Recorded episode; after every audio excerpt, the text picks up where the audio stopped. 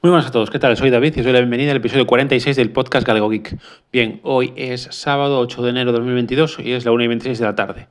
Vale, pues nada, eh, como os dije iba a grabar cuando, cuando me apeteciera, cuando tuviera tiempo. Ahora acabé de limpiar un poquito la casa ya y de hacer mis tareas, entonces voy a aprovechar. Me queda media horita más o menos hasta que me tenga que sacar a los perros, después tengo que hacer la comida y viene mi mujer, etcétera. Y nada, entonces dije, voy, a aprovechar. Y nada, hoy os quería hablar de un artículo, pues supongo, eh, reflexión sobre un artículo de Linux publicado en el medio GenBeta, que se llama, el titular es, a pesar del gran momento que vive Linux en el escritorio, se me hace imposible volver a usarlo como sistema principal. Vale. ¿Por qué? Bueno, pues primero porque realmente hubo un debate bastante interesante en el grupo de, de en el grupo de Telegram, y nada, y de ahí saqué cosillas y eh, opiniones de otra gente que sabe más que yo. Entonces, bueno, me gustaría aportar mis reflexiones sobre este artículo. Para ello lo que he hecho es eh, eh, coger partes del artículo y apuntarlas en, Obsidian, que es mi gestor de conocimiento que uso ya. Como os comenté en el pasado, pues estaba pensando si usar Obsidian o usar eh, Notion y finalmente por el tema de software libre, que me, bueno, que me gusta más el software libre y otras cosillas que tiene Obsidian, que ya os ampliaré en otro, en otro episodio mejor. Pues me quedé con Obsidian. Y fue muy sencillo realmente ir copiando, o sea, abrí el artículo en Firefox en el móvil, lo puse en modo lectura, fui copiando trozos del artículo, fui pegando en Obsidian en la aplicación del móvil, la verdad es que sin ningún tipo de problema. Ya os digo, tema de sincronización de Obsidian y tema de, de funciones todo, prefiero dejarlo para otro episodio para no, para no ah, alargarme en este, ¿vale? Bien, eh, pues nada, yo como os digo, voy a, voy os voy leyendo partes eh, del, artículo que yo creo que son eh, medias verdades. Y lo primero, eh, lo primero que es importante de, este artículo, yo creo, es que yo creo que no puedes escribir de algo, y lo digo yo, que soy redactor, sin, sin conocerlo, sin probarlo, sin testarlo. Entonces aquí dice que lleva, creo que son siete meses. Sí, sí, sí, siete meses sin usar Linux. Me parece que no tiene mucho sentido que yo hable de algo de lo que no estoy usando desde hace casi un año. No sé, eh, creo que eh, no tiene mucho sentido. Yo es algo que nunca hago en, el blog, en el trabajo, siempre pruebo absolutamente todo en la medida de lo posible. Obviamente tengo que sacar artículos, pero bueno, en la medida de lo posible, pues el tiempo que, del, que dispongo y sobre todo los artículos que son míos de producción propia, esos siempre pruebo todo bastante antes y antes de, escribir sobre él. Y nada, entonces eso es lo primero. Creo que, como mínimo, pues a ver, aunque sea un mes, dos meses, tres meses, lo que lleves usando Linux, pues por lo menos eh, usarlo. Si llevas siete meses sin usarlo, o, obviamente pueden haber, puede haber cosas que, se hayan mejorado, puede haber cosas tal. Pero bueno, creo que sobre todo el artículo está lleno de medias verdades. Lo primero que me sorprendió es una frase que dice, a veces cosas tan simples como ver un vídeo en Linux sin lag puede ser un dolor de cabeza. Yo hasta ahora no, no he tenido ningún, ningún tipo de problema. He probado prácticamente todas las distribuciones que hay. Bueno, hay muchas, lógicamente, pero bueno, he probado eh, muchísimas, pues Linux Mint, Ubuntu, eh, KDE Neon, ahora estoy con, con Manjaro KDE, que cada vez me gusta más Plasma, eh, no sé, eh, Fedora, etc. Y hasta ahora no he tenido ningún tipo de problema. he probado con varios tipos de navegadores, no solo Firefox, sino también Chromium, Brave, sobre todo los que más probé. E incluso ahora también eh, lo testamos en, el, en, los ordenadores que preparamos en el banco de reciclaje, que obviamente son ordenadores con, muy, con recursos bajitos, son ordenadores antiguos, y siempre buscamos eh, la, mejor opción. Y la verdad es que lo estamos usando tanto Firefox como Chromium. Incluso ahora estamos cambiando de distro, estamos usando eh, Lubuntu y lo estamos pasando a Kubuntu. Kubuntu, perdón. Sí, a Kubuntu no, perdón, Kubuntu no es la que lleva KDE, perdón, es Ubuntu, perdón, que es la que lleva XFC. Con Ubuntu y la verdad es que incluso no nos hizo falta ni instalar Chromium, con Firefox iba perfecto para YouTube sin ningún tipo de problema, con lo cual, no sé, eh, esta afirmación yo, desde mi experiencia personal, tengo que decir que no es así, porque yo hasta ahora no, no he tenido ningún tipo de problema para ver vídeos de YouTube, incluso ver, ver, contenidos en, streaming, ahora mismo con Firefox lo puedo hacer perfectamente, con Firefox o con Chromium, con lo cual eh, no he tenido. Lo que sí he tenido, lo que sí tuve un problema es a la, a la hora de usar, eh, jugar a Google Stadia en el PC, pero hablando con Javier Mayón, de, bueno, de, de Mayón en, perdón, perdón, Javier Mayón, ¿cómo estoy? Javier Fernández de Mayón en 10 minutos y WinTablet, él me dijo que seguramente sería por el tema de la RAM, porque mi ordenador solo tiene 8 GB de RAM. Entonces, tampoco creo que sea un problema del, navegador en sí. Después, eh, pues habla del tema de los periféricos. Dice, puede ser que te pase que tienes un portátil viejo y medio raro, resulta que no hay controlador para el wifi, en caso que, que tienes casi un, un pisapapeles. Dice que, que, ha experimentado varias veces y por las que sigue manteniendo que Linux no, es, no, es, no es siempre esa grandiosa opción para devolver la vida a un PC viejo. Yo estoy totalmente en desacuerdo. Respecto al tema del PC viejo, lo estamos demostrando clarísimamente en el banco de reciclaje. Estamos cogiendo ordenadores muy, muy antiguos, incluso, con un Intel Core 2 Duo o Intel Core 2, y estamos dando una segunda vida gracias a Linux, con lo cual para mí sigue siendo la mejor opción a día de hoy. Porque mm, de MacOS no voy a opinar porque nunca lo usé, y Windows sí que puedo decir que no. De hecho, bueno, recientemente se me rompió el portátil, eh, pregunté en el trabajo si tenían alguno como para tirar, para ciclar. Me dijeron que sí, que había uno que iba muy lento, que ya no les valía para nada. Eh, me lo cogí y, lo tengo funcionando también con Manjaro perfectamente sin ningún tipo de problema. Y, con, y, con, y yo lo inicié con Windows y no se me por ningún lado. Y ahora va perfecto. O sea, sí que es cierto que tiene poca RAM, 4 GB, y a veces se me queda un poco pillado al hacer varias gestiones a la vez, pero la verdad es que hasta ahora eh, yo estoy en desacuerdo con esa afirmación. Respecto al tema del wifi, yo sí que es cierto que hay ciertas ocasiones que me dio algún problema el controlador del wifi, pero siempre lo pude solucionar contando el ordenador por cable y siempre la comunidad me ayudó a ello. Quizás la distro que me dio más problemas con eso fue Debian, pero hasta ahora no me he encontrado en el caso de no poder configurar el wifi en, uno de los múltiples portátiles eh, que tuve y que fui probando con Linux, ¿vale? Después también habla de teclados, cámaras web, de interfaces de audio, mandos a distancia, auriculares. Mm, vamos a ver. Mm, yo hasta ahora el principal problema que tuve con, a nivel de hardware fue con un adaptador Wi-Fi, que sí que me dio algo de guerra, pero que lo, conseguí configurar. lo que él comenta, hasta ahora ningún problema. Tengo un teclado, tengo cámara web, tengo interfaz de audio, tengo auriculares conectados al PC, incluso tengo un Amazon Echo Dot eh, eh, conectado con, que lo uso, perdón, como altavoz del, sobremesa y lo único que hice fue comprar un pincho Bluetooth, un, USB Bluetooth, que de hecho ya vi que fuera compatible con Linux en los comentarios de Amazon sobre todo, porque en las características no, no me lo dejaba claro y a la primera funcionó. O sea, básicamente lo detectó, eh, abrir, eh, encendí el Bluetooth, busqué dispositivos y ya está. con lo cual yo hasta ahora, eh, yo... no, no he tenido ningún tipo de problema. Habrá algún hardware específico que sí, pero bueno, yo os hablo siempre, siempre desde mi opinión, no desde obviamente no desde el conocimiento absoluto. Vale. Pues habla de la fragmentación. Dice que Linux tiene un problema de fragmentación casi intolerable y una comunidad que muchas veces eh, peca de, odiosa. Cuando buscas ayuda o te quejas de algo, las soluciones que te ofrecen muchas veces empiezan por es que no has probado X distro y terminan es que eres tonto. Ver los comentarios de este artículo para más información.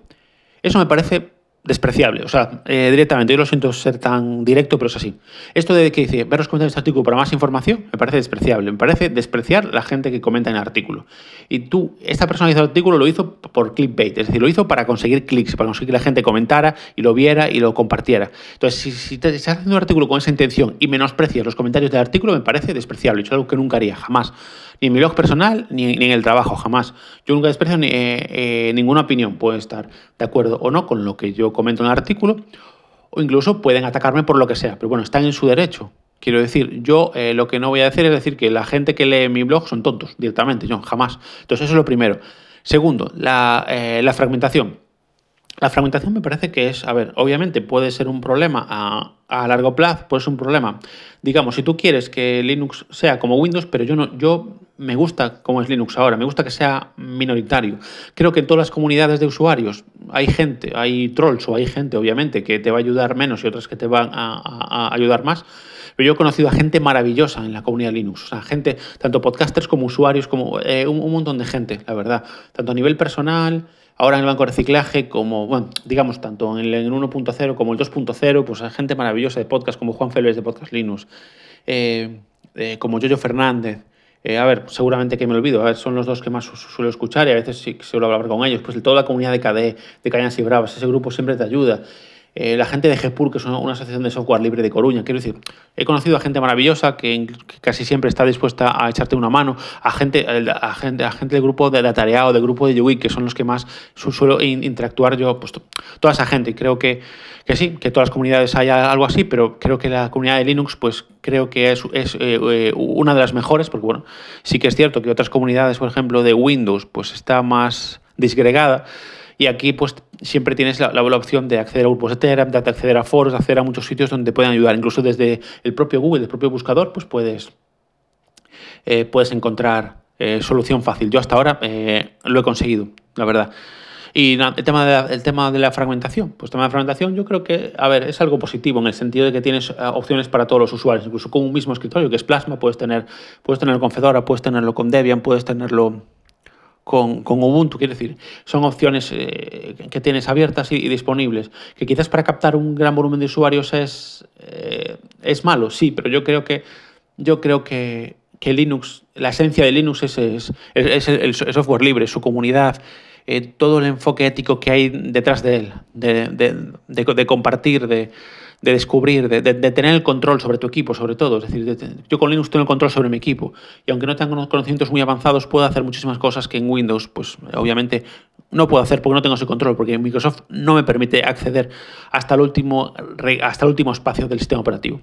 Entonces, bueno, yo creo que la fragmentación pues, tiene partes positivas y partes negativas. Para mí es bueno porque a mí me encanta probar nuevas distros y, buscar siempre eh, la mejor opción y porque siempre hay... Eh, alternativas para todos los usuarios, para todo tipo de equipos. Como decíamos antes, si quieres recuperar un PC antiguo, para mí Linux sigue siendo eh, la mejor opción. Bien, eh, pues comenta que también que las complicaciones le quitan todo el placer al tiempo que pasas frente al ordenador, tan solo intentando hacer que algo funcione. A ver, ahora mismo hay, hay distros como Linux Mint, como Ubuntu y como muchas otras que es, son plug and play, es decir, es la instalas y ya puedes empezar a, trabajar con ella. Porque tiene todas, todas, las aplicaciones que necesitas, todo funciona bien, no tienes ningún tipo de problema. Obviamente, esta persona que hizo el artículo empezó con una distribución basada en Arch y Arch yo creo que es para usuarios más avanzados. Entonces ya partimos de la base que, eh, que ella está hablando de una distribución que no es para todo el mundo. Entonces, si dice, si dice que, que, tiene que pasar tiempo intentando que funcione, hay que asumir que Arch es, una es un tipo de distribución, es un tipo de, digamos, sí, de distribución, le puedo llamar, no sé si es correcto o no, si no alguien me corrija. Arch Linux es, para, para, usuarios más avanzados. ¿Que quieres algo sencillo? Que, que no tengas que estar tiempo para que funcione. Pues, como os digo, Linux Mint yo lo uso durante mucho tiempo. Cada Neon lo, eh, lo pones a funcionar y funciona la primera. Eh, Ubuntu, cualquiera de las versiones de sabores de Ubuntu, o sea, ningún tipo de problema. Entonces, bueno, ¿qué pasa? Que obviamente hay que partir de la base, igual que el vídeo que publicó Nate Gentil sobre Linux, que si que, habla, que él probó directamente Arch. Obviamente Arch, es como digo, es para usuarios avanzados. Hay, otra, hay otras opciones mucho más sencillas para usuarios noveles que son mucho más recomendables. ¿vale? Eh, después, también habla... Uy, se me acaba de perdón, un segundito. Ya está.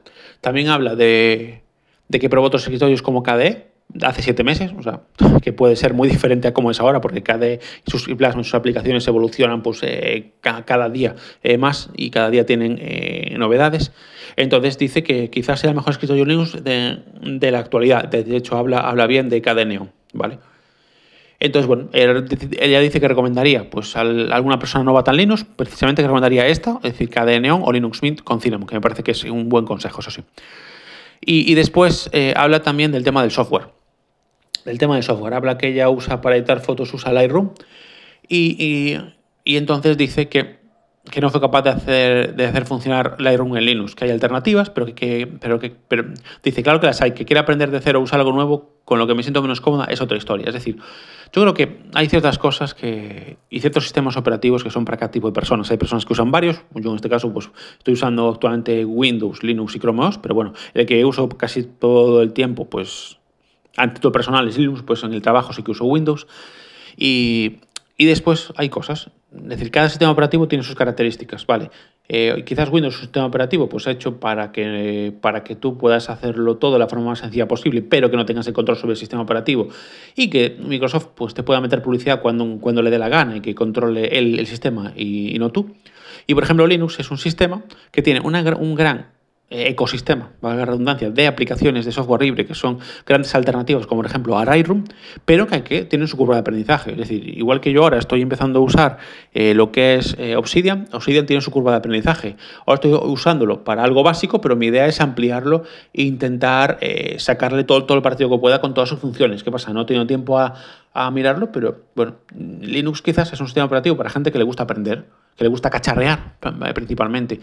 Si lo quieres todo hecho y quieres jugar, o principalmente, pues quizás la mejor opción sea el Windows, aunque ya te digo, Linux ha avanzado muchísimo gracias a, Proton.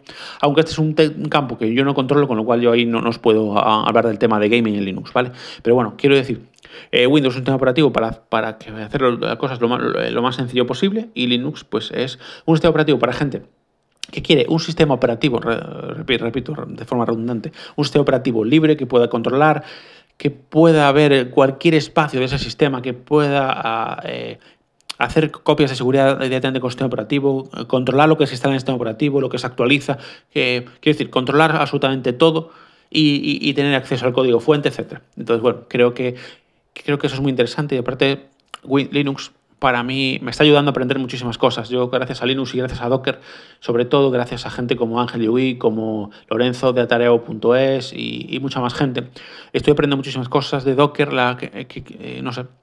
Y, y, Linux pues me da opciones, me, da, me permite gestionar todo eso. Y sobre todo estoy aprendiendo a usar un poquito más la terminal, que me parece que es una herramienta que no estoy usando mucho, pero gracias a Lorenzo, pues la verdad es que cada día voy aprendiendo cosillas nuevas, eh, poco a poco, eso sí, porque no tengo mucho tiempo, pero bueno. Y no sé, creo que es un sistema operativo que se sigue desarrollando, que cada día eh, mejora, que mejora cada día más.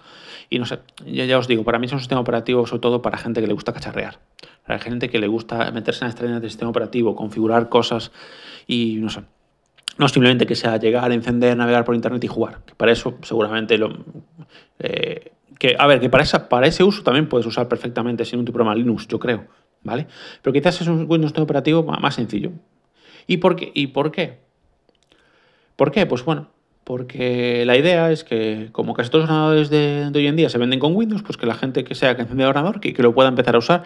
Y bueno, que obviamente hay que tener en cuenta que Windows también tiene problemas y también muchas veces tienes que buscar en la comunidad y buscar y hacer búsquedas para solucionar problemas. Y yo, por experiencia, no ha sido tan, no es tan fácil encontrar una solución en, los buscadores, que yo uso DuckDuckGo, por ejemplo. En los buscadores, encontrar una solución en Windows me, es más complicado que encontrarla en Linux. Entonces, bueno, yo ya os digo, quería hacer una reflexión eh, sobre este artículo. Eh, hoy me va a quedar un, un, capítulo un poquito más largo de los anteriores, pero bueno, los anteriores ya eran un podcast diario, esto va a ser un podcast sin, sin periodicidad.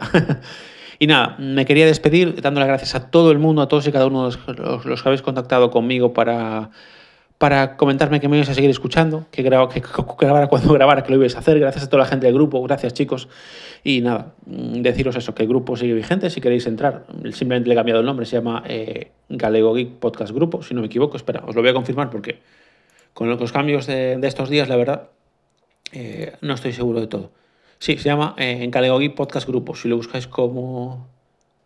Creo, creo que está como arroba Galegogeek Grupo Secas, eh, ya lo podéis encontrar. Si no, pues os.